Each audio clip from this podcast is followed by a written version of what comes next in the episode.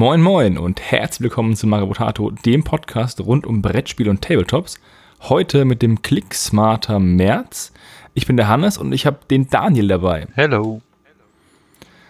Und das ist die erste Aufnahme für Maribotato in meiner neuen Wohnung. Ich hoffe, es halt nicht, weil es noch nicht ganz alles eingeräumt. Aber ähm, ich bin wieder online und wieder, ihr könnt wieder meine Stimme hören. Das ist schön. Da freuen wir uns alle. Ja, deswegen, es gab ja deswegen auch den Ausfall des Stammtischs im Februar, weil ich einfach in Kartons war und auch kein Internet hatte. Das ist schade, aber es ging halt nicht anders. Ich will mich nochmal dafür entschuldigen, dafür, dass es nicht geklappt hat. Aber jetzt zu den Kickstartern des Monats März. Wir haben eine ganze Reihe rausgesucht. Es sind ein paar sehr interessante Sachen dabei gewesen und auch ein paar sehr ulkige Sachen. Wir fangen an mit Warcaster Neo Mechanica von Privateer Press. Das ist ein eigenes Spiel. Und die haben ordentlich ähm, Geld eingenommen bis jetzt. Die wollten 100.000 Dollar und haben fast, ähm, haben mehr als 360.000 Dollar bekommen.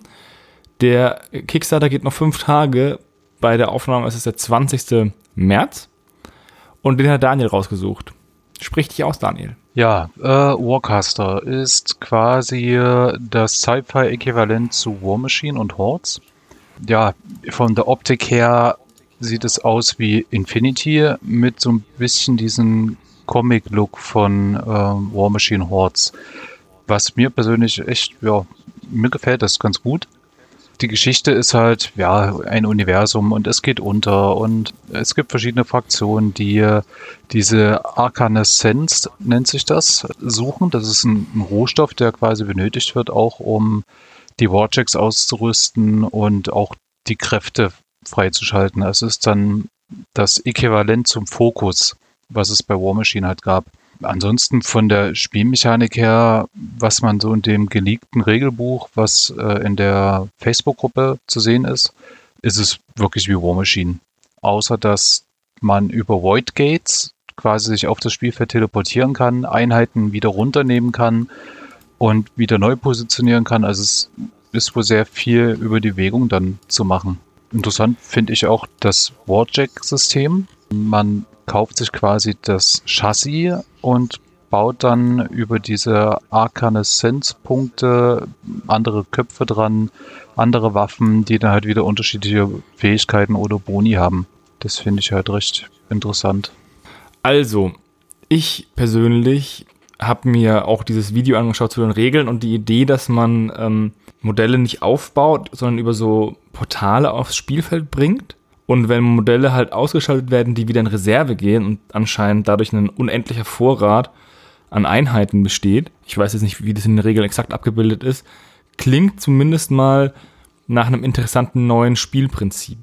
Weil wenn das jetzt nur ein Mashup zwischen War Machine Hordes und, ähm, und Cypher ist, ist es ja auch nicht unbedingt, ja, jetzt was Neues. Ja, also ich glaube, also du kannst die Einheiten auch normal aufstellen, wie im klassischen Tabletop. Und diese Voidgate-Geschichte ist halt so eine extra Fähigkeit, wofür du dann auch äh, Punkte ausgeben musst, also diese Arcanescence-Punkte. Ansonsten, ja, wie gesagt, siehst du ja wirklich wie War Machine Hordes, aber mich hatte halt dieses Setting früher nie so richtig angesprochen. Deswegen bin ich auf das hier wirklich gespannt. Am Anfang, sage ich mal, hatte ich ein bisschen Bedenken wegen dem Material, weil ich hatte mal ein paar Hordes-Figuren und die waren fürchterlich. Und ich denke mal, das kennt so gut wie jeder War Machine-Spieler, dass das Material wirklich Grütze ist manchmal. Aber die Figuren sollen aus Metall bzw. aus richtigen Resin werden. Also mir gefallen die Modelle eigentlich auch ganz gut. Es ist ja bekannt, dass ich ähm, Infinity vom Stil nicht so mag. Aber die Figuren gefallen mir schon besser, weil die ein bisschen dunkler sind. Ein bisschen, wie heißt du schön Neudeutsch, gritty. Ja, die sind halt nicht so dieses super cleane Sci-Fi-Geschichtchen. Und dieses Anime, äh, ja, dieser Anime-Flair wird da auch so ein bisschen abgeschwächt, dadurch, dass die halt etwas comic-mäßiger, knubbeliger wirken. Die sind auf der Gritty-Skala zwischen Warhammer 40k und Infinity. Ja, kann man so sagen, ja. Was mich nur ein bisschen stört, es wird ja gesagt, 20 äh, bis 30 Miniaturen brauchst du für ein normales Spiel. In dem Standard-Pledge bekommst du allerdings nur sieben Figuren. Das heißt, du musst eigentlich schon relativ hoch einsteigen mit, ja, ich sag mal knapp 300 Dollar, dass du wirklich ein vernünftiges Spiel, so wie es angedacht ist, spielen kannst. Ja, auf der anderen Seite wachsen ja auch solche Banden organisch, beziehungsweise du lernst ja auch erstmal die Spielmechanik. Du spielst ja auch bei 40k erstmal kleinere Spiele, bevor du irgendwie so 1850 Punkte oder so spielst. Ähm, aber ja, es sollen ja zwischen 20 und 30 Modelle sein in einer, in einer Warband. Wurde zumindest in dem Video gesagt. Da sind dann sieben Modelle, die man im Pledge bekommt. Natürlich fast nur ein Drittel, wenn nicht sogar ein Viertel von dem, was man eigentlich braucht. Ja, aber ich äh, bin auf jeden Fall eingestiegen. Das war mir so klar. Ja, weil das, äh, es spricht mich einfach an. Also Infinity fand ich schon immer ganz schick, aber die Regelmechaniken waren mir zu kompliziert, als dass ich es immer mal reinschieben könnte, so zwischendurch. Und in die Kerbe könnte halt dann dieses äh, Warcaster schlagen, weil das mir von der Optik gefällt. Die Regelmechaniken klingen relativ einfach fürs Erste und ja, ich lasse mich überraschen. Und vor allem bin ich echt gespannt, ob sich das dann durchsetzen kann, jetzt wo ja hierzulande dann doch die äh, letzte Edition ja, nicht ganz so gut ankommt. Ja, das ist mal die Frage. Wobei ich halt auch einen ganz, ganz schlechten Überblick habe über, was wird wo gespielt. Es gibt ja, es gibt ja Spiele, die sind in meinem Umfeld, sind die tot. Aber die haben eine extrem lebendige Community außerhalb ähm, meiner Einflusssphäre sozusagen. Und deswegen kann ich, zum Beispiel, in meinem Umfeld spielt keiner Hordes, aber auch keiner Guild Ball. Aber Guild Ball ist ja recht beliebt. Ja, also zumindest so im Norden weiß ich, dass es da sehr, sehr viele Spieler gibt. Genau. Dementsprechend, für mich sind die beiden gleich tot, Systeme, weil ich niemanden hier im Umfeld habe, der das spielt. Ähm, aber das eine lebt halt weiter im Norden und das andere ist gute Frage, keine Ahnung. Hm, ja. Das ist halt immer so eine subjektive Wahrnehmung. Ja, deswegen ist es schwer zu sagen, wenn du im System nicht drin bist, aktiv und dann einschätzen kannst, wie groß die Spielerschaft ist, würde ich mich nicht, nicht dazu hinreißen, zu sagen, dass das System gescheitert ist oder tot ist oder sonst irgendwas. Aber ja, dieses ähm, vom Design her ist es ein Sci-Fi-Setting, was mir recht gut gefällt. Das kann ich schon mal sagen. War Machine Hordes habe ich auch schon mal ein, zwei Mal gespielt. Hat mir von den Regeln eigentlich ganz gut gefallen. Ähm, ja, müssen wir gucken, ob man sich das mal anguckt.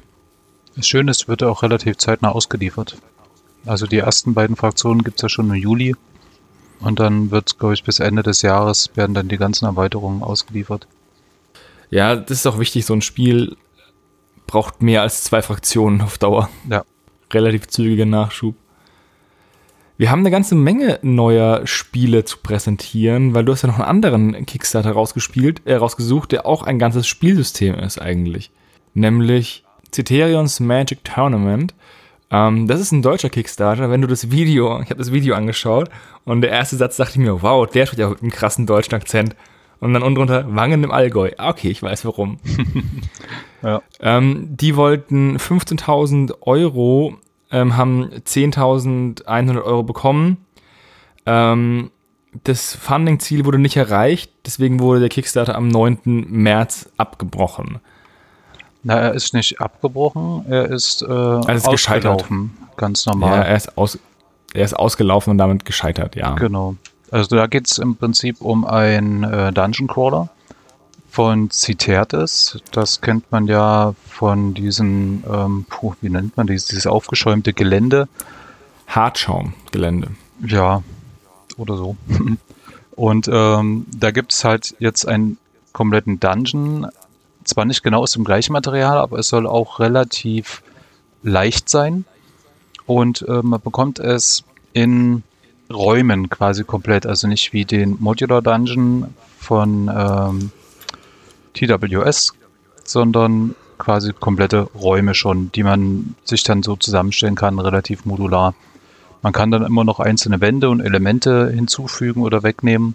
Und ja, ansonsten gibt es wohl noch ein Regelsystem dazu, worüber aber relativ wenig gesagt wird, muss ich feststellen. Man kann das Spielprinzip noch erklären. Es geht eigentlich darum, dass man, das ist ein Turnier, und verschiedene Teams treten gegeneinander an. Es sind zwei oder mehr Spieler möglich und in der Mitte in einem Raum ist ein magisches Artefakt und das müssen die Mannschaften erobern und in eine sozusagen eine Endzone tragen.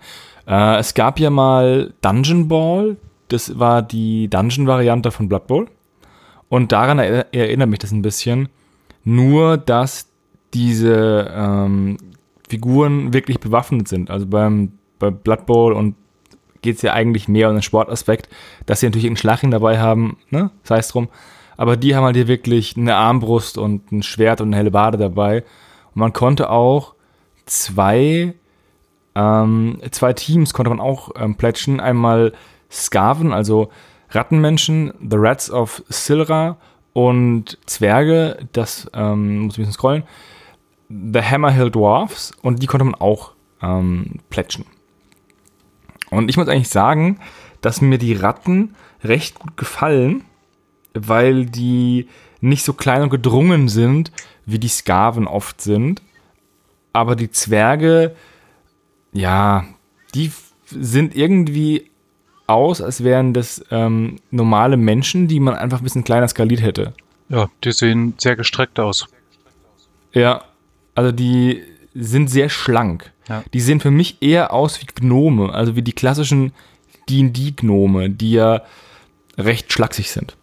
Ja, ich finde das äh, auf jeden Fall interessant auch, dieses ähm, ganze Konstrukt. Wenn man sich anschaut, für 160 Euro bekommt man quasi das komplette Spielfeld mit noch ein bisschen Möbel, also Gelände so dabei, die ganzen Karten, das Spielmaterial und die Miniaturen halt auch.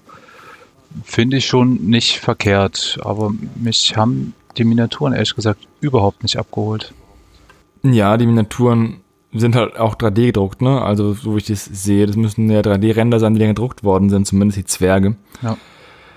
Und die Ränder sehen auch sehr detaillierter aus, muss ich sagen, als die äh, fertig gedruckten. Mhm. Nochmal kurz zur Spielmechanik. Das Ganze hat auch Aspekte von dem verrückten Labyrinth, weil du mit der Umgebung interagieren kannst. Du kannst Treppen und Wände ähm, ins Spiel implementieren oder eine Feuerwand oder sonst irgendwas, um halt auch den Gegner den Weg abzuschneiden. Also es ist sehr interaktiv mit der Umgebung auch noch, wenn ich das richtig gesehen habe. Ja, also ich habe das, wollte das unterstützen oder habe es unterstützt, aber nur aufgrund der Freebooter-Miniaturen, die es hier exklusiv gibt. Das ist dann unten das Manager-Set 2 und 3, da gibt es dann halt die Goblins und das ist ja meine äh, Piraten, also Goblin-Piratenbande, die ich noch hier stehen habe. Warte mal, da muss ich mal. Wie, wo muss der hin, hinscrollen? Ziemlich weit unten ist das. Bei den ja, ich habe schon fast eine Sehnenscheidenentzündung. Ja, der ist sehr umfangreich. Tatsächlich, da gibt's. Da gibt's Reverse Fate Goblins. Und, und, und den Armada-Starter. Dann drunter, die kommen mir auch sehr bekannt vor. Genau, NeverRealm Industry. Also die haben schon einige namhafte deutsche Hersteller da noch mit im Bunde. Was mhm. aber ja, so ein bisschen untergeht. Ich finde es so schön, wie ähm, die einzelnen Charaktere der Imperial Armada benannt sind. Hero, Shooter, Stabber und Fighter. Ja, reicht. Hm. Ja. Also das ist halt der, der neue Starter der Armada mit Seesoldat, äh, Asaltore, Elvenador und Arquin. Das ist mega witzig. Ja, der Freebooters Start, ähm, Kickstarter für die englische Version, der sollte ja eigentlich ähm, jetzt auch schon laufen. Aber das wird wohl eher Mai, bis der kommt. Da haben wir ja ein Thema im Mai. Ja, da habe ich auch noch genug Zeit, um nach meinem Umzug ein bisschen Penunzen anzusparen, die ich dann abgeben kann. Na genau. Um Platz zu schaffen für den neuen. Ja, im Übrigen wird bald ein Freebooters Fate Modell erscheinen, was von meinem Bruder und mir designt wurde. Oha. Also das, wir haben das Design geklaut, aber es ist ähm, angeregt von uns und die Regeln habe ich geschrieben. Soll nächsten Monat kommen. Hier habt ihr es zuerst gehört. Ich bin gespannt. Yay. Witzigerweise ist es für eine Fraktion, die weder ich noch er noch ich noch mein Bruder spielen. Welche? Verrate ich nicht. Verdammt. Aber du kannst das ausschließen. Ich spiele die Armada, der Sebastian spielt ähm, den Kult und die Söldner. Das heißt, die sind leider schon mal raus. Ich würde mich auch irgendwie schäbig ähm, fühlen, wenn ich für meine eigene Fraktion Figuren entwerfen würde, weil dann wären die bestimmt viel stärker als, als die anderen. Ich würde nicht, keine Ahnung, den Amazonenjäger für die Armada machen, der alle Amazonen sofort gefangen nimmt, weil die mir auf den Sack gehen. Aber das ist eine andere Geschichte. ich habe auch einen Miniaturen-Kickstarter rausgesucht. Und zwar Wanted, The Crew of the Hydra Mel, ein von Paul Field erstellten Kickstarter, besser bekannt als Blind Beggar Managers. Und der Kickstarter ist auch ausgelaufen aber er ist erfolgreich gewesen. Er wollte 500 Pfund und hat äh, 949 Pfund bekommen. Es geht um Space-Bären. Also es sind halt Sci-Fi-Teddybären, die halt anscheinend die Crew der Hydra Mel bilden. Und ich muss sagen, er wird irgendwie doch besser langsam, aber sicher. Beziehungsweise Bären kann er besser als den Rest. Ja, ja, kann man so sagen. Also die Bären, der hat ja noch irgendwie dann den, er hatte ja vor zwei, drei, vier Monaten diesen Clan of the Cave Bears Kickstarter. Und das ist ja faszinierend, der macht ja so viele Kickstarter und der ist irgendwie auch fast mit jedem erfolgreich. Aber die sind ja teilweise auch so. Der hat 55 Stück hat er schon kreiert. Und alles, was halt wirklich humanoid ist, ist halt immer hässlich. Aber was halt so anthropomorph ist, das geht eigentlich. Der sollte da mal ein bisschen lieber in die anthropomorphe Richtung gehen. Ja, man erkennt auf jeden Fall wieder mal seinen Stil. Der zieht sich wirklich mhm. durch jeden Kickstarter durch. Auch den Namen finde ich halt echt witzig. Winnie der Pooh, äh, Yugi, Baloo, also alles so Paddington. Paddington Bär, niemand kann Paddington Bär böse sein. Ja, und das finde ich halt schon okay. Also ist halt auch wieder das Oldschool-Ding. Ähm, man sieht halt auch nur Greens. Also mich würde wirklich mal interessieren, wie die Figuren komplett fertig aussehen, wenn die abgegossen sind. Und ähm, bemalt. Ich habe ja auch noch nie was von ihm bemalt gesehen. Vielleicht werde ich irgendwann mal bei einem Kickstarter mitmachen von ihm. Nur um mal ein echt Blind Bagger Modell zu haben. Mal schauen. Ja, vor allem sind die ja preislich eigentlich echt okay. Also wenn du guckst, du kriegst halt diese Crew für 30 Pfund und zahlst 2 Pfund Porto gerade mal. Das ist schon okay. Ja, es ist mir verrückt, Blindbagger, ein unerbittlicher Mann, der, dem ich auch immer wieder gerne mal ein ähm, Plätzchen hier in den Klicksmatter einräume. Der hast ja auch fast äh, jeden Monat die Chance dazu. Ja, aber ich nehme dann doch nur die Kickstarter, wo ich was Positives drüber sagen kann. Oder nicht ausschließlich Negatives. weil ich will ja auch nicht wie der letzte Ranter, der es auch nicht besser kann, dastehen. Dementsprechend. Ja, ein etwas größer angelegter Kickstarter, den auch, auch wieder du rausgesucht hast, ist ähm, Norbert Managers Empire Troops and Machines. Wir sind auch wieder ähm, in dem Land der ausgelaufenen Kickstarter, weil der ist am 12. März ausgelaufen. Und 205 Leute haben 18.089 Dollar gebackt und haben ihn damit gefundet. Und ich glaube, ich habe im Jonas schon mal in einem Clicksmarter über Norbert Managers gesprochen. Die sind ja ein recht umtriebiger Dritthersteller für, für, Warhammer, für Warhammer Fantasy eigentlich. Weil es ist ja ganz klar das Imperium. Ja, das ist ja auch mittlerweile der fünfte Kickstarter von denen. Also die haben neben Gelände auch ähm, Zwerge gemacht und irgendwelche Drachen und jetzt ist halt, wird die Imperiums Range erweitert. Die haben ja schon einige in ihrem Portfolio drin. Die, hm, ich sag mal, sie sind halbwegs günstig für solche großen Truppen, aber die Regimenter ähm, ja, bestechen durch sehr viele Dubletten.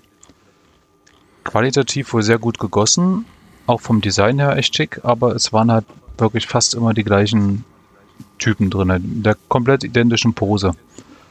Und das soll hier so ein bisschen auch aufgeweicht werden. Also nicht nur die Kriegsmaschinen, die jetzt ganz neu kommen, die wirklich eindeutig Warhammer Fantasy sind, wie der Dampfpanzer oder der Kriegsaltar.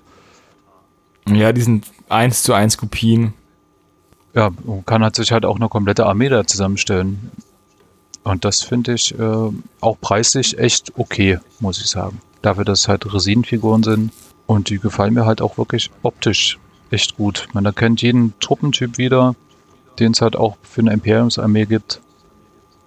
Also wenn wirklich jemand Ninth Age oder noch Warhammer Fantasy spielt, äh, der wird hier mit Sicherheit fündig. Hast du mitgemacht? Nee. Ich spiele ja kein Fantasy. Ja, ich habe noch eine, irgendwo in den Untiefen meiner Schränke habe ich noch eine kleine Fantasy-Armee. Aber ich habe auch schon seit, also auch Imperium, ich habe schon seit tausend Jahren nicht mehr gespielt. Dann wäre es ja genau das Richtige für dich. Nee, überhaupt nicht. Ich habe null Bock auf Rank and File.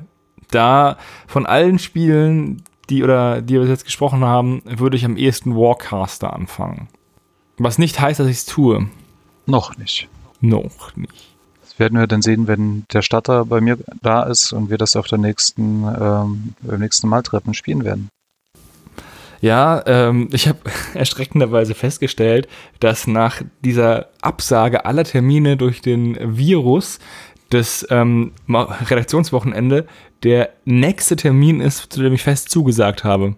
Das ist ungünstig. Das ist, und das ist Ende Mai. Alle anderen Termine, die ich hatte, wurden abgesagt. Verrückt, ne? Kommt man aber auch mehr zum Malen, weil man ja eh zu Hause bleiben muss. Also hat alle seine Vor- und Nachteile. Ja, das hatte ich heute erst. Ähm, ab heute oder seit heute Morgen, ich habe Gott sei Dank nochmal bei Facebook geschaut, ähm, ist mein Fitnessstudio geschlossen wegen ja, Corona. Krass. Ja, das wäre, das ist, wäre manchmal eine große Sorge, dass all die ähm, Läden dann hier zumachen, weil ich habe auch nichts zu Hause. Ich habe ähm, gar nichts zu Hause. Keine Vorräte, nichts. Ich muss sofort von Supermarkt zu zu, ich hole meine Flinte aus dem Keller, es ist Plünderungszeit gehen. Ohne Umweg. Sehr schön. Naja, wird schon werden. Genau. Ähm, du hast noch einen anderen Kickstarter rausgesucht, nämlich A Return to the Whale, A Dragon Hunt and Halflings. Und der wurde gecancelt. Und du hast geschrieben, dass der wegen Corona gecancelt wurde. Genau. Das ist halt äh, so die erste Auswirkung, sage ich mal die man halt wirklich so mitbekommt. Äh, hier ging es halt um ja, Oldschool-Miniaturen, Halblinge und ein bisschen Zauberergedöns. Aber um die geht es eigentlich eher weniger, sondern es geht wirklich eher um die Tatsache, dass dieser Hersteller ähm, Oldschool Miniatures ist ja doch recht klein und der hat halt gesagt, okay, ich weiß nicht, wie sich das Ganze jetzt hier entwickeln wird, äh, ob ich dann das Ganze überhaupt ausliefern kann. Ich sagt das Ding lieber ab. Und da hat es halt gecancelt, obwohl es eigentlich zu dem Zeitpunkt schon erfolgreich war. Oder fast war. Ja, der wollte 500, ähm, äh, 600 Pfund und hat 552 Pfund gehabt. Ähm, also die Chance, dass er, dass das gebackt wird für Erfolg ist eigentlich, war recht hoch, ne? Ja, das wäre durchgegangen, weil der hat relativ zeitnah äh, auch gesagt, ich mache das Ding dicht. Ähm, ich finde es halt echt schade, weil gerade jetzt so kleine Hersteller höchstwahrscheinlich unter dieser ganzen Geschichte zu leiden haben werden. Weil der gute Mann hier wird das Ganze ja nicht wirklich verkaufen können, jetzt in absehbarer Zeit. Und das ist natürlich finanzielle Einbußen, die er dann haben wird. Und so wird es auch sein mit den ganzen Messen wie Adepticon und die Red Lion Con, alles was jetzt so abgesagt wurde, wo eventuell Neuigkeiten präsentiert werden sollten oder erste Vertriebswege eröffnet werden sollten, das fällt komplett, ja, entfällt einfach. Ja, das ist überraschend hart. Also die, wir haben als Kunden auf der Arbeit auch Messebauer, die sind in einer richtig krassen Krise, weil es heißt zwar, dass die ganzen Messen irgendwie im Oktober nachgeholt werden sollen, aber wer glaubt, wer es glaubt, wird selig. Irgendwann sind ja auch mal alle, ähm, alle Messehallen ausgebucht, ne? Ja. Ja, es ist ja auch zum Beispiel die äh, so Messen, die jährlich immer zu einem festen Termin sind, wie eben die Adepticon oder auch in der Computerspielszene die E3, wo alle Welt schon drauf wartet, dass da die Neuheiten präsentiert werden. Ja, die brauchst du dann nicht mehr Ende des Jahres zu präsentieren. Da ist es vorbei. Nee. Ja, das ist alles, alles mega weird. Ich ähm, verstehe das auch ganz, ich verstehe es auch nicht. Es wurde ja sogar mal ein Drei-Fragezeichen-Spaß abgesagt in Nürnberg. Ich wäre ja eigentlich auf der Live-Tour gewesen, abgesagt. wird es im September nachgeholt, unter der Woche. Geil. Oh, schön. Naja, also einfach, ich, wir als Hobbyisten haben natürlich den Vorteil, wir können einfach, ich könnte hier acht Monate in Quarantäne sein und hätte immer noch nicht ansatzweise meinen Schreibtisch, Schubladen, Modelle weggemalt. Das stimmt. Wir hätten wenigstens Zeit. Ja, da wäre die größte Sorge, dass mir irgendwann ein Farbton ausgeht oder das schwarze Spray leer ist oder sonst irgendwas. Ja, da ist auch schwierig, dann ranzukommen. Ja. Obwohl ich wohne ja seit neuestem ähm, fußläufig nur ein paar Minuten weg vom GW. Das heißt, äh, hier Ganzkörper, Schutzanzug und dann schnell in den GW und dann dekontaminieren und dann nach Hause zurück. Naja, da die Leute eh gerade die ganzen Supermärkte belagern, wirst du da auch schön durchkommen und äh, alle Zeit der Welt haben dann in dem GW-Laden. Ja, wobei ich auch noch nicht einen einzigen zumindest in Würzburg ist es so, ich habe noch keinen Supermarkt gesehen, wo ich einkaufen war, der leer war. Also wo irgendwie ganz dezidiert kein Klopapier mehr da war oder keine Nudeln oder so. Also da muss ich dir mal Bilder schicken. Die kann ich ja vielleicht auch mal hier drunter packen. Von meinem gestrigen Wocheneinkauf. Ich brauchte eigentlich nur ein paar Bananen. Bananen? Ja, ist wirklich so. Und Wie in der guten alten Zeit, im Osten gibt es keine Bananen mehr. Genau. Nee, eine Bananen gab es ja noch, aber alles andere war komplett alle. Klopapier. Alles, alle. Es gab wirklich nicht eine einzige Rolle Klopapier mehr in dem gesamten Supermarkt. Und das fand ich schon sehr erschreckend. Verrückt. Aber auch krass, dass jetzt irgendwie Kickstarter abgesagt wird. Man könnte auch einfach sagen, ich verschicke das Ganze ähm, einfach dann. Also, wenn ich einen Kickstarter mitmache von so einer kleinen Firma, ne? Und die sagen, hey, wir haben zwar hier im Mai einfach Lieferung angegeben, aber es wird eher August. Dann würde ich sagen, ja, ist ja nicht schlimm verstehe ich, dass ihr Probleme habt aufgrund der wirtschaftlichen Lage. Dann schickt es mir halt im August. Ich freue mich auch im August noch drüber. Ja. Aber okay. Das ist schon sehr seltsam. Auf jeden Fall. Und jetzt fällt mir auf, wie schlecht ich doch die Kickstarter geordnet habe ja, heute. Ja, aber weißt du, was jetzt eine gute Überleitung wäre? Sowas, also ob diese Ausrede des Covid-Virus vielleicht auch in dem Kartenspiel vorkommen wird? Das wäre eine super Ausrede, aber wir kommen später dazu. Ach, na gut, dann halt nicht. Weil nämlich jetzt kommt noch, wir sind ja, wir haben da immer so eine kleine Ordnung, nämlich erstmal Miniaturen und dann Gelände und dann Brettspiele und dann What the fuck und so. Die Ordnung entfällt auch eh mittlerweile. Nein, wir müssen an dieser Ordnung festhalten. Okay. Ansonsten ist die Welt einfach ins Chaos gestürzt. Du hast noch rausgesucht Elfenlords, The Queen's Duty.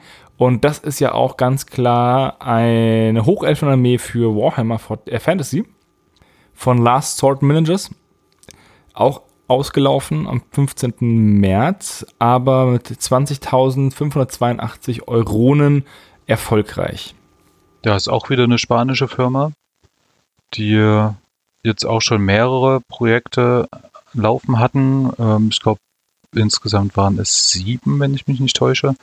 Und vier allein ähm, über diese Elfenlords. Und hier werden halt wieder die ja, klassischen Hochelfeneinheiten präsentiert, die teilweise zwar auch ein bisschen abgeändert wurden, wie zum Beispiel die weißen Löwen könnte man hier als äh, Dragon Guard nehmen oder umgedreht die Dragon Guard als weiße Löwen ähm, einige Charaktere sind dabei, Zauberer, also es ist richtig klassisches Hochelfendesign und die gefallen mir auch richtig, richtig gut. Da gibt es diese Shield Maiden Archer Patrol. Und die erinnert mich so ein bisschen an die weiblichen Legionäre von Asterix. Okay. Ja, doch, könnte man. Ja, kannst ja auch für Asterix einsetzen. ja. Wobei ich muss sagen, die gefallen, also ich habe mir die Kickstarter auch von dir vorher angeschaut und die gefallen mir besser als die ähm, das Imperium, von das wir vorhin besprochen haben. Ich finde die Modelle dynamischer und ja, und schicker. Also mir haben auch diese Kriegsmaschinen nicht so gut gefallen. Die waren, die wirkten so kastig einfach. Und die Modelle finde ich eigentlich echt schön. Wie gesagt, ich spiele ja kein, ähm, kein Warhammer 40k, äh, ich spiele ja kein Warhammer Fantasy, aber die Modelle sind echt nice. Ja, absolut. Also auch wirklich, wie du sagst, schon dynamisch. Dieser Dragon Archmage allein, der da auf diesen Flammen emporsteigt, äh, großartig. Also wenn die das dann auch noch so als Miniatur richtig umgesetzt bekommen, Respekt. Ja, da bin ich gespannt. Also, weil 3D-Render sind halt, sind halt nicht die am Ende die Miniatur. Und in 3D-Render kann man echt schön Kram machen. Man braucht halt auch einfach den, den Druck oder den Guss-Skill, dann daraus schöne Modelle zu machen. Ja, ich denke auch, das bekommen sie hin. Also gerade wenn man sich diese Überschriftenbildchen anschaut, wie Stretch Goals und Add-ons, da sieht man ja schon fertige Miniaturen, die auch bemalt wurden. Und die sehen echt grandios aus. Ja, die sehen echt cool aus. Aber hm, nichtsdestotrotz, es ist halt wirklich ein, auch ein teurer Spaß, äh, Tabletop. Und das sieht man halt hier wieder extrem, weil man halt, ja, eine komplette Armee legt man halt auch mal schnell 380 Euro hin. Ja, auf der anderen Seite, du bezahlst dann dann 380 Euro und wenn du die bemalst, bemalst du ja bestimmt, selbst wenn du schnell bist, 2000 Stunden an allen Modellen.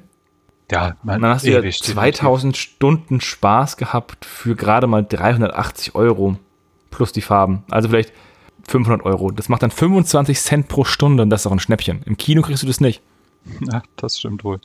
Wenn du natürlich immer nur was kaufst und das dann äh, auf den Pile of Shame landet und du dann dir was Neues kaufst, dann ist es natürlich was anderes. Aber wenn du wirklich bedenkst, wie viel Zeit du mit Basteln, Malen und dann auch Spielen verbringen kannst mit deinen Modellen, ähm, geht der Euro pro Stunde Preis extrem schnell runter. Was natürlich nicht heißt, dass die Modelle von 40k oder von Games Workshop allgemein gerechtfertigte Preise haben.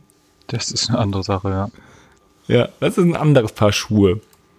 Ja, es ist halt nur, man muss sich halt jetzt echt überlegen, so viel Geld in die Hand zu nehmen und dann hat man wirklich erst in einem Jahr den ganzen Spaß. Weil Auslieferung bei dem Kickstarter ist jetzt im März nächsten Jahres. Voraussichtlich. Und das dann, ja, muss man sich wirklich überlegen. Es ist halt auch immer so ein Unterschied, ob man halt hier und da mal ein Päckchen kauft, ein Blister oder eine, oder eine Box, oder halt, ob man halt einfach sagt, ich gehe all in und gebe einfach mal 400 Euro aus und habe ich was. Ne? Also die Leute würden wahrscheinlich lieber regelmäßig 50 Euro ausgeben, als einmal 400, auch wenn sie dann mit dem 400 gespart hätten. Ja, das stimmt. Das sind halt immer diese großen. Mir geht's da, mir geht's da auch so, mir geht's da ähnlich. Ja, mal schauen, wie es dann wird, wenn nächstes Jahr die dann vielleicht direkt auf den Markt kommen und man kann die bestellen. Wäre auf jeden Fall zu wünschen. Wir haben wieder eine ganze Menge äh, Kickstarter, die ausgelaufen sind. Der, den wir jetzt besprechen, der läuft noch. Und der läuft noch 48 Stunden. Und er hat, ähm, er wollte 25.000 kanadische Dollar und hat 203.000 kanadische Dollar. Und es handelt sich hierbei um Skies of Sordane. Das sind 3D-printable Airships und Miniaturen. Ähm, Steampunk, Fantasy, so in die Richtung. Von, ähm, wie heißt denn die? Benny. Der Typ heißt Benny und die Marke heißt Skies of Sordane. Ähm, ja, kommt von Arcane Minis. Ah, wunderbar. Und ja, es geht halt hier um Luftschiffe im Steampunk-Gewand mit passender Crew dazu. Leider nur zum selber drucken. Also es gibt nur die Dateien dazu. Aber die sind großartig.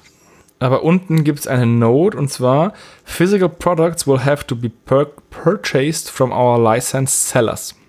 Es gibt also die Möglichkeit, irgendwo bei lizenzierten Verkäufern auch die ausgedruckten Schiffe zu bekommen. Ja, weil du hast ja hier in diesem ähm, Kickstarter die Möglichkeit, dir die Lizenz quasi dazu zu erwerben, das Ganze zu vertreiben. Und dafür, und über die wird es dann einfach äh, funktionieren. Ja, die Schiffe sind schon riesig, ey. Die sind ja teilweise 90 Zentimeter lang und so Zeug. Ja, die sind auch teilweise bespielbar. Ähm, über mehrere Etagen. Das war ja auch ein Stretch Goal, dass du die auseinandernehmen kannst, um halt eben auch den Innenraum zu bespielen. Und das ist schon krass, was du dann da noch rausholen kannst. Also auch die Details sind echt vielfältig. Die Crews äh, unterscheiden sich auch signifikant äh, vom Stil her.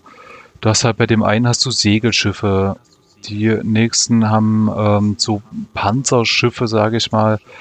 Dann gibt es wieder welche, die haben diese, ähm, ach, wie heißt das hier? von den Caradon Overlords ähm, halt mit so Ballongedöns halt dran. Zeppelin. Ja, danke. Und ähm, Bitte, ich helfe doch gerne. oder irgendwelche japanisch angehauchten. Das finde ich halt echt cool, dass sie so stilistisch krass abweichen voneinander. Und halt auch die passenden Crewmitglieder immer dazu haben. Also schon ziemlich cool. Wobei es wirklich eher Fantasy ist, auch wenn ich auf den ersten Blick das auch so ein bisschen Steampunk einordnen würde. Die Klassen und Rassen da unten sind eigentlich so ganz klassisch ähm, D&D, so mit ähm, Bade, Zauberer, Kämpfer, Schurke, ne? Okay, da bin ich nicht so für mit. Aber das ist schon, ähm, die sind schon, also die Artworks von den Charakteren sind schon mega nice. Also da muss man sagen, richtig schöne, richtig schöne Zeichnungen. Also der ganze Kickstarter ist einfach total cool aufgemacht. Und es hat einen Grund, warum der so durch die Decke gegangen ist und zehnmal so viel bekommen hat, wie er eigentlich wollte. Von 2878 Personen. Ja. Ich bin gespannt, wie die sich ausdrucken lassen. Aber ich wurde letztes Mal gescholten über mein Wissen über 3D-Druck, deswegen sage ich jetzt gar nichts mehr. Nee, Quatsch. Ähm, ich, wir haben halt, mein Bruder und ich haben halt schon ausprobiert mit dem Resinendrucker und da hatten wir auch Probleme, dass die größeren Komponenten am Ende an der Druckplatte nicht haften geblieben sind, sondern durch ihr eigenes Gewicht abgefallen sind.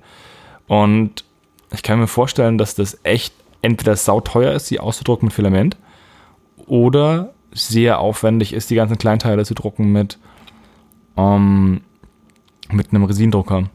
Aber wie gesagt, ich bin da noch nicht so bewandert. Ich bin nur gespannt. Ja, also ich habe auch von 3D-Druck wirklich null Ahnung. Ähm, ich fand das halt einfach nur spannend. Und vor allen Dingen, der geht ja hier wirklich, für, gerade für einen 3D-Druck-Kickstarter geht der echt richtig durch die Decke. Mhm, auf jeden Fall. Und ja, ich bin gespannt, wer das irgendwann mal anbieten wird und vor allen Dingen auch zu welchem Kurs. Ein anderer 3D-Druck-Kickstarter, der eigentlich hauptsächlich wegen Copyright-Problemen ähm, oder wegen Befürchtung von Copyright-Problemen in unseren Kommentaren besprochen wurde, war Sci-Fi Gothic Sanctuary von War, äh, War Scenery. Und da wurde ja gesagt, das wäre das Gelände von einem THQ-Spiel Dawn of War 1 zu 1 zum 3D-Drucken in verschiedenen Größen. Und ich habe durch Zufall den ähm, Kickstarter-Ersteller auf der Taktika getroffen. Und ich habe den einfach mal gefragt, wie es denn aussieht, ob er keine Sorge hat, ob da halt nicht GW oder halt äh, THQ ähm, Copyright-Claims darauf haben würde, ne? Und er hat gesagt, es gäbe da keine Probleme, weil es die Firma THQ nicht mehr gibt. Und ähm, die ganzen Lizenzen nicht mehr, also verfallen werden sozusagen, oder die ganzen Ansprüche. Ich bin kein Patentanwalt, deswegen kann ich das nicht sagen. Auf jeden Fall haben sich die, ähm, die Kickstarter-Hersteller von diesem Kickstarter auf jeden Fall Gedanken gemacht, ob die Probleme bekommen würden und sind der Meinung, sie bekommen keine Probleme. Okay. Also, hm. ist natürlich schwierig. Also es gab ja THQ und die heißen ja jetzt THQ Nordic, nachdem sie aufgekauft wurden. Aber das Logo ist auf jeden Fall noch sehr ähnlich. Ja, wie gesagt, ich kenne mich da nicht aus und man hat ja, wir haben ja vorhin auch jetzt ähm, das Imperium besprochen und der Dampfpanzer und der Kriegsaltar des Sigma, die sahen ja einfach eins zu eins aus wie der Kriegsaltar von GW und der Dampfpanzer von GW. Also da stellt sich ja die Frage, wenn er jetzt hier Probleme bekommt, müssten da nicht andere auch Probleme bekommen. Ja, je nachdem, was halt von dem Produkt an sich, die, sich die Rechte gesichert wurden. Also wenn jetzt, ich weiß halt nicht, ob THQ oder ob GW da überhaupt was mit den Rechten zu tun hat an den Designs der Gebäude, weil die gibt's ja vom Games Workshop nicht wirklich. Ja, das ist alles sehr komplex. Aber auf jeden Fall habe ich mit ihm gesprochen und der hat gemeint, es gibt keine Probleme. Ich wollte es nur mal gesagt haben, weil die Frage in den Kommentaren aufgekommen ist. Das ist gut zu Darum ging es mir eigentlich. Das ist echt gut zu wissen. Zu dem, zu dem Kickstarter selbst habe ich eigentlich äh, nichts zu sagen. Das sind halt die Gebäude von Dawn of War und die gibt es halt in, ich glaube, 15 bis 20 Millimeter zum Ausdrucken. Ich weiß nicht, wie man die. Ich, genau, ich wollte gerade fragen, ich wollte gerade gucken, ob man die upscalen kann, aber offensichtlich ist das möglich. Ja, die sind eigentlich sogar direkt äh, für 28 mm gedacht. In dem FAQ kann man das lesen. Also die sind halt für 40k beziehungsweise Star Wars Legion, weil die haben auch so ein paar Legion-Sachen mit drin.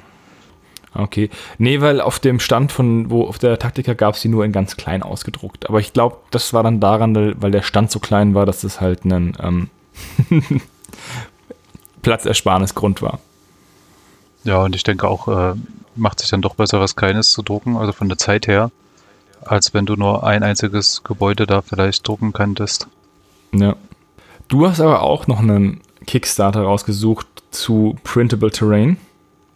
Ja, im Prinzip sind es zwei sogar. Da geht es um Wikingergelände, die beide sehr, sehr hübsche Designs haben. Und bei dem einen gibt es sogar noch Miniaturen dazu und beide sind auch sehr, sehr erfolgreich. Also das eine ist von Dragon Byte, nennen die sich, und die andere Firma ist 3D Layered Scenery. Also sind halt wirklich sehr, sehr schicke Gebäude. Also gerade jetzt, wo ich halt Saga angefangen habe mit äh, den Anglodänen, habe ich halt auch nach ein bisschen Gelände geschaut. Klar, man kann sich das alles selber zurecht basteln. Oder. Gibt's coole TWS-Videos? Ja, das stimmt allerdings. Aber das ist halt wieder Zeit und Zeit habe ich nicht, weil mein Pile of Shame ist groß genug. Also habe ich das einfach mal weitergeleitet an einen Freund von mir, der einen 3D-Drucker hat und der kann sich jetzt auch nicht so richtig entscheiden, welchen er von beiden unterstützen soll. Why not both? Ja, was willst du damit? Ich meine, bei dem einen bekommst du 60 Dateien, also Häuser und Kleinstgelände und bei dem anderen auch nochmal. Und ja, so viel brauchst du niemals. Ja, aber wenn du nachgehen würdest, was du niemals brauchst, dann bist du im falschen Hobby, Daniel. Ja. Das sehe ich ja an meinem Schrank, der voll ist mit Sachen, die ich eigentlich nicht brauche. Also, ich persönlich finde den Viking Legends Kickstarter cooler von den Designs. Aber dieses North Wake, also ich stelle dir kurz mal vor, das eine ist North Wake und der geht noch 16 Tage, das heißt, der läuft am 1. April aus. Ist schon gefundet. Die wollten 500 Euro und haben 9500 Euro bekommen. Kommen aus den Niederlanden. Und der Kickstarter hat halt extrem viel Varianz bei den Häusern und Palisadenwellen und so Zeug. Gibt viele verschiedene Häuser und Add-ons. Aber bei dem anderen finde ich halt die, die Designs schöner. Lustigerweise geht der Kickstarter noch bis zum 27. März, also noch zwölf Tage von jetzt an, hat fast genauso viel Geld bekommen, nämlich 9.900 Dollar und die wollten auch 500 äh, Euro und haben 9.900 Euro bekommen. Da geht es bestimmt einigen so, die nicht wissen, was sie jetzt wirklich unterstützen sollen und machen dann vielleicht auch beides. Hier sind halt die Modelle noch dabei, die du haben kannst, aber die brauchst du ja eigentlich nicht, ne? Nö, also mir geht es wirklich prinzipiell um Gebäude ja, dieses Langhaus und dieses, ähm, dieser Schmied, er ist schon cooler als die anderen. Ich würde bei dem mitmachen, bei den Viking Legends, weil du brauchst ja auch nicht unendlich viel Gelände für Saga. Und dann kannst du auch das weniger Gelände nehmen, aber was halt meiner Meinung nach cooler aussieht. Also mir geht es ehrlich gesagt genau andersrum. Also ich finde den anderen optisch schicker, diesen North Wagt. Aber der ist halt auch ein bisschen teurer. Was heißt teurer? Es sind äh, 45 Euro für alle Dateien. Tja, so unterscheiden sich die. Ja. Aber das ist ja auch gut so. Ja. Aber wie gesagt, es werden immer. Aber es wird immer ähm, besser mit dem 3D-Gelände. Ja, auch zugänglicher. Und dadurch, dass er halt jetzt auch einen hat, also ich denke, wir werden uns reinteilen und vielleicht nehmen wir wirklich beide. Und ähm, ja, dass wir unsere Saga-Platte relativ schnell hinbekommen, du brauchst ja wirklich nur zwei, drei Häuschen und äh, den Rest hat man ja wie Zäune und sowas. Ja. So, wir nähern uns dem Ende und gehen jetzt in den eher kuriosen Bereich über. Ich habe was rausgesucht, nämlich HD Bases bei Secret Weapon Managers. Der wurde auch gecancelt, wobei ich nicht genau weiß, warum er gecancelt wurde, weil er das Doppelte an Geld eingenommen hat, was er eigentlich wollte. Also er wollte 7.500 Dollar und hat 15.700 57 Dollar und 25 Cent eingenommen. Und um was geht's da? Es geht um Bases. Und diese Bases sind, ähm, wie beschreibt man das am besten? Die sind farbig bedruckt. Also man hat die normale Base und die hat eine kleine Einkerbung oben und da wird dann ein, ähm, ein Layer aus Kunststoff rein und der wird dann be beprintet. Und die Idee ist eigentlich ziemlich cool, aber ich finde, dass es auf den Bildern zu sehr nach, ähm, also man sieht zu sehr, dass es zweidimensional ist. Gerade bei den, bei dieser Stadt mit den Cobblestone und mit, und mit diesen Gullideckeln. Town Square Theme heißt das. Ich finde es irgendwie zu glatt. Und wenn du da halt dein Modell draufklebst. Ähm, muss ich da etwas widersprechen? Weil die sind 3D, die Bases. Also man sieht das in dem Video, dass die ähm, ein Muster haben, also gerade dieses Cobblestone. Das kommt sehr gut rüber, aber die Präsentation in dem Kickstarter ist meistens, also auch gerade in den Videos von oben gefilmt. Also man sieht wirklich kaum, dass das irgendwelche 3D-Elemente aufweist. Okay, dann ist es, ähm, dann wurde ich davon auch in die Irre geführt, aber ich finde auch in Fotos unten, wo du dir die Themes aussuchen kannst, finde ich das überhaupt nicht dreidimensional. Ja, das wirkt hier wirklich echt seltsam. Alles also mega vielleicht platt. Auch weil es zu realistisch ist im Vergleich zu einer Miniatur, die man dann vielleicht draufstellt. Also gerade dieses Cobblestone wirkt für mich wirklich realistisch. Nicht wie, ja, das, für das Infinity-Zeug, da passt das ganz gut. Aber bei dem hm, bin ich jetzt nicht so der ja. Freund von. Das Blackstone Fortress finde ich auch ganz schick, weil das wirklich eins zu eins zu dem äh, Spielfeld passt. Und äh, zu dem Abbruch ähm, haben die Hersteller geschrieben, es liegt daran, dass sie äh, das ganze Konzept nochmal umstellen des Kickstarters. Jetzt sind wohl momentan sehr viele dabei, die nur einen Dollar geplätscht haben, weil du dann danach quasi über den Pledge Manager erst sagst, wie, was du von welcher Base wie oft haben möchtest. Ja, genau, du kaufst sozusagen das Recht, dir dieses Set zusammenzustellen. Genau, und das wollen sie umgehen. Die wollen jetzt im nächsten Kickstarter von vornherein alle 17 Designs freigeschalten haben und dann so Einstiegspledges mit 50, 100, 150 Dollar zu machen, um, ja, ich denke mal, auch eher absehen zu können, wie viel muss nun wirklich produziert werden. Weil hast du jetzt, keine Ahnung, 300 Bäcker, die nur einen Dollar da unterstützen, dann weißt du nicht, ja, hm, nehmen diese 300 Unterstützer jetzt jeweils nur 10 Bases oder nehmen die jeweils 100 Bases. Das ist dann halt auch vom Produktionsaufwand her echt extrem unterschiedlich. Auf jeden Fall. Ja, vielleicht war das nicht die intelligenteste Lösung, die sie da angestrebt haben. Ja, haben sie auch offen zugegeben und ähm, deswegen wird er halt jetzt überarbeitet und kommt wieder. Und ich finde, das System ist wirklich spannend, gerade weil es viele Leute gibt, die eben keine Base-Gestaltung machen. Gell, Gregor? Ja, verstehe ich nicht. Base-Gestaltung macht mega Spaß. Aber das ist eine andere Geschichte.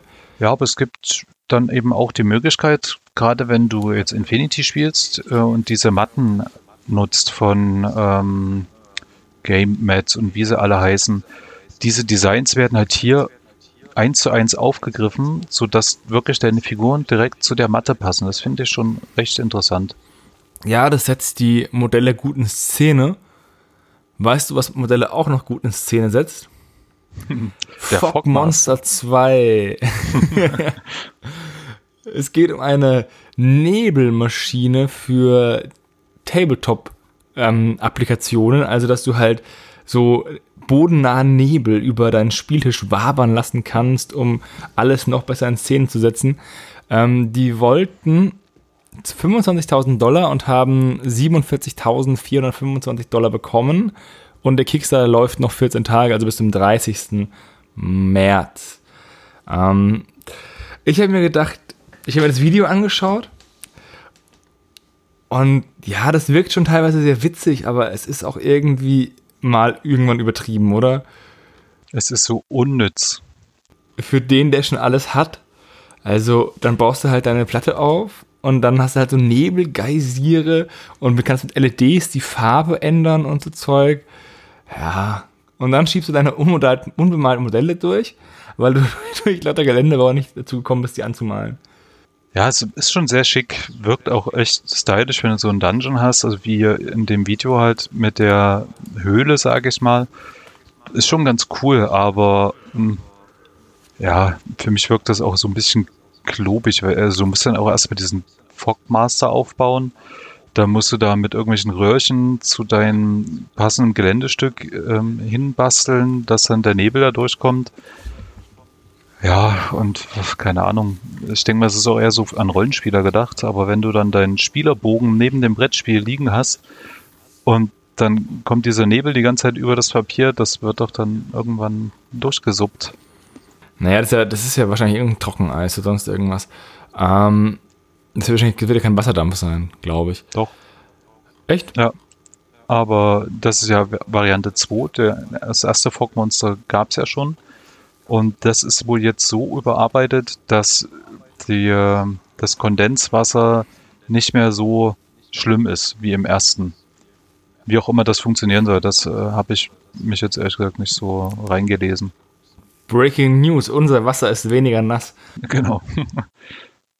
ähm, ja, beim Rollenspiel ist das so, klar, da ist es auch cool für die Atmosphäre, aber ich frage mich halt auch immer, wenn du so einen riesen Dungeon hast, ne? Und dann musst du, also beim Rollenspiel wechselt man ja häufiger mal das Setting. Das ist so ein Riesenaufwand. Naja, also für mich wäre es nichts. Ich hätte auch gar kein Geld, so eine Platte äh, zu bestücken und auch keinen Platz, um sie aufzustellen und auch keine Lust, sie anzumalen. Aber ich finde es faszinierend, dass immer mehr Special Effects gibt zum Spielen von Nebel und Licht. Also das ist auch wirklich so ein Luxusgut hier, weil Ach, du bekommst ja für 130 Dollar, glaube ich, kostet der Spaß. 125 Dollar bekommst du halt wirklich nur die reine Nebelmaschine, ohne irgendwelches Gelände dazu. Und das ist dann schon, hm, muss man sich überlegen, ob er das wert ist. Ja. Und jetzt kommen wir zu dem Kickstarter, den ich am coolsten fand bis jetzt in, diesem, in dieser Aufnahme. Und zwar Broken the Card Game. Großartig. Ähm, das ist ein Kartenspiel über Kickstarter-Failures. Also es geht darum, dass man einen Kickstarter gehabt hat, sehr viel Geld eingenommen hat und jetzt mit dem Geld durchbrennen möchte und die Bäcker so lange bei Laune halten möchte mit Ausreden, bis man dann ab durch die Mitte ist. Ja, finde ich absolut witzig. Ähm, man spielt das ja auch gegen äh, Mitspieler, die natürlich das Gleiche vorhaben. Und die soll man halt so ein bisschen dann auch reinreiten, dass die halt eben nicht äh, mit dem Geld durchbrennen können. Also der Kickstarter geht noch 21 Tage, also bis zum 5. April. Der hat bis jetzt 552 Euro von 560 Euro. Ist eine deutsche Produktion aus Hilden in Germany. Und man kann hier auch die Regeln schon mal vorab lesen und sich downloaden. Und ich bin echt schwer am überlegen, ob ich da nicht mitmache, weil diese Idee so mega meta ist, auf Kickstarter zu machen über einen Kickstarter, der erfolgreich war. Und ja, und dann mit dem Geld wegzugehen. Und der teuerste Pledge sind 37 Euro. Das ist die Kickstarter Exclusive Deluxe Edition. Ähm, aber ich glaube, das ist alles, ist das alles Print and Play oder gibt es da auch? Ne, es soll auch ein fertiges Spiel geben dazu. Genau, bei 13 Euro bekommt man nur die Print and Play und dann bei 25 bekommt man die Standard-Edition und das Print and Play und bei 37 bekommt man halt die Deluxe-Edition, die Stretch Goals und das Print and Play. Ja, also ich bin auch echt stark am überlegen, weil ich finde halt diese Idee einfach nur echt witzig und wäre auch sehr gespannt drauf, was auf den Karten alles draufsteht, weil von den Inhalten der Karte sieht man relativ wenig, wodurch die Regeln auch ein bisschen abstrakt wirken, wenn man sich das so durchliest. Also es gibt dann also so ein bisschen Marmau mit der schwarze Peter-Prinzip gemischt. Also du legst halt irgendwie deine Karten, die sind in verschiedene Kategorien eingeteilt und du musst sie dann halt immer weiter also übereinander legen, dass sie dazu passen, bekommst dafür Geld und für dieses Geld kannst du quasi ein, eine Produktionskarte abwerfen. Das ist dann quasi ein Produktionsschritt, den du nicht durchführen musstest. wie zum Beispiel, ähm, ja, ich denke mal, dann die Planungsphase oder Skizzen oder irgendwas. Und die wirfst du dann halt weg und äh, wenn alle Produktionskarten abgeworfen wurden, dann hast du das Spiel gewonnen. Also so hat sich das jetzt erstmal angelesen.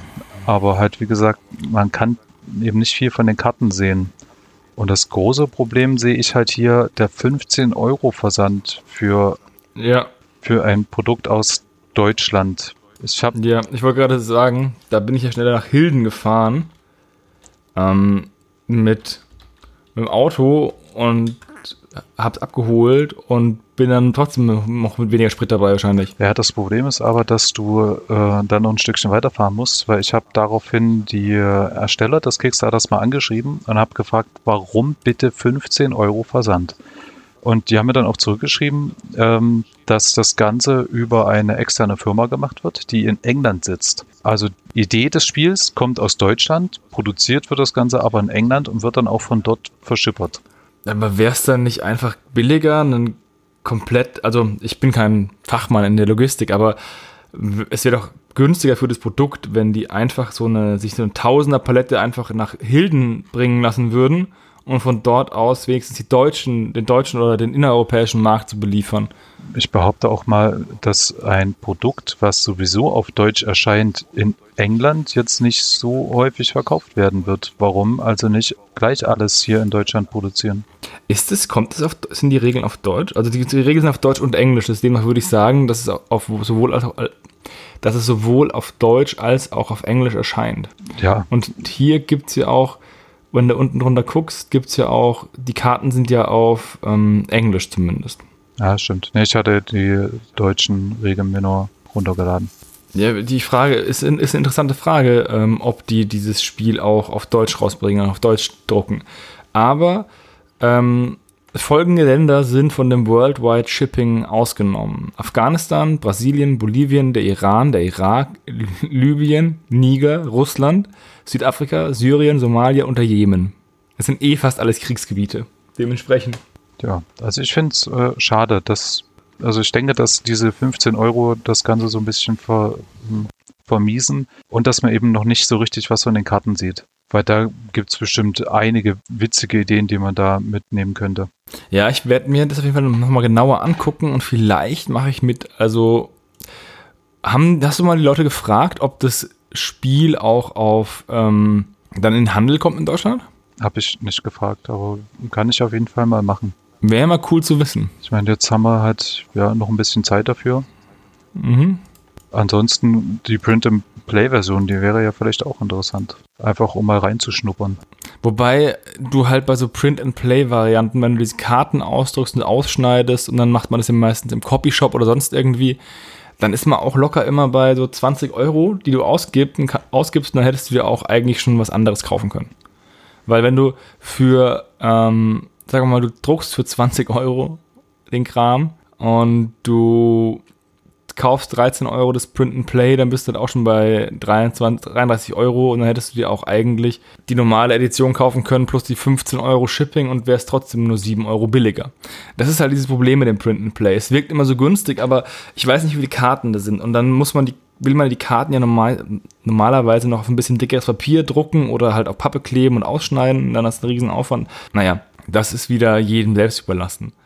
Aber wie gesagt, finde ich ein mega witziges Spielprinzip. Habe ich auf jeden Fall auf dem Schirm. Und jetzt hätten wir nur noch einen einzigen Kickstarter, nämlich den What the Fuck Kickstarter des Monats. Blood Ties, äh, Hecate's Gate. Das ist ein ähm, Board- und Karten-Adventure-Game mit äh, möglichen Added Features, possible Added Features. Die Person wollte 50.000 Dollar und hat 6 Dollar bekommen Ja. Von fü- fünf Bäckern und es gibt noch vier Tage. Und ich verstehe es halt nicht. Der, halt- der stellt halt nichts vor. Der stellt nichts vor, außer ein unvollständig, schlecht fotografierte Skizze von einer, von der, La von dem Land, in dem es wahrscheinlich spielt, wo ein paar Zeichen, also ein paar Kontinente drauf gekritzelt sind und die sind dann beschriftet, teilweise. Und dann schreibt er in der Story, die ungefähr 100 Wörter lang ist, dass er schon 16 Jahre an dem Projekt arbeitet. Und ich frage mich, hast du in 16 Jahren nur diese eine scheiß Skizze angefertigt? Also das Ding ist wirklich ohne Worte. Also allein die benötigte Summe ist schon ein absoluter Witz, einfach nur. Und dann steht hier wirklich nichts dazu. Gar nichts. Ja, überhaupt nichts. Und ich check's halt einfach nicht. Also ich kann mir nur vorstellen, dass sowas ja einfach nur wirklich ein Fake ist. Ähm, so ein Bierding, ach komm, wir machen mal einen Kickstarter und mal gucken, ob das überhaupt jemand unterstützt. Aber wird sowas nicht kontrolliert von Kickstarter? Ganz ehrlich. Keine Ahnung. So ein bisschen Qualitätskontrolle wäre doch nett gewesen. Ja. Auf jeden Fall wird es wohl nichts werden mit diesem Blood Ties. Ich habe keine Ahnung, was es geht. Ich finde, aber ich finde es faszinierend, dass egal wie lange wir dieses Format machen werden, es wird immer jeden Monat einen Kickstarter geben, der so ist wie dieses, wie dieser. Und ich frage mich jedes Mal, wieso schaut ihr nicht mal vorhin, vorher, was State of the Art ist, was die Leute von Kickstarter erwarten und macht es dann so und nicht so rumgerotzt. Witzigerweise gibt es äh, diese Woche, also ich bin jetzt schon am Vorbereiten für die Kickstarter News der 11. KW, gibt es genau wieder so ein Projekt. Ähm, ich habe das jetzt mal mit unten reingepostet. Äh, nennt sich Kaumuchi Battle. Das ist genau der gleiche Spaß, nur dass der noch ein bisschen mehr Content zeigt. Also das ist wohl irgendeine ja, eine Arbeit ist das gewesen. Also er ist äh, Schüler in Hongkong und hat dann dieses Spiel quasi entwickelt. Also man sieht schon einiges. Es ist halt alles auf äh, Chinesisch, deswegen kann ich da nichts zum Inhalt groß dazu sagen. Aber es ist halt auch einfach nur ein Notizblock abfotografiert mit seinen Notizen drin, vermute ich. Und sowas kann man doch nicht ach, ernst meinen. Ja, vielleicht rede ich dann ja mit dem, mit dem nächsten lieben Kollegen im April über Kamuchi Battle. Ja. Und bis dahin überlege ich mir auch, ob ich bei Broken mitmache. Und Daniel kann ähm, bestimmt mal noch in die Kommentare schreiben, wie viele jetzt eigentlich von den Kickstartern, die wir hier gemacht haben, ja, mitgemacht hat. Bisher nur ein. Bisher. Die. Nee, ich, ich habe mir vorgenommen, nicht mehr ganz so viel zu machen. Es sei denn, ich verkaufe halt äh, ordentlich von meinen anderen Kram nur noch einmal pro Monat einen Kickstarter-Back. Okay. Dann, das war der Clicksmarter März. Ich hoffe, ihr hattet ein bisschen Spaß, uns zuzuhören und wir hören uns dann wieder im Stammtisch wahrscheinlich. Und bis dahin, macht's gut. Ciao. Ciao, ciao.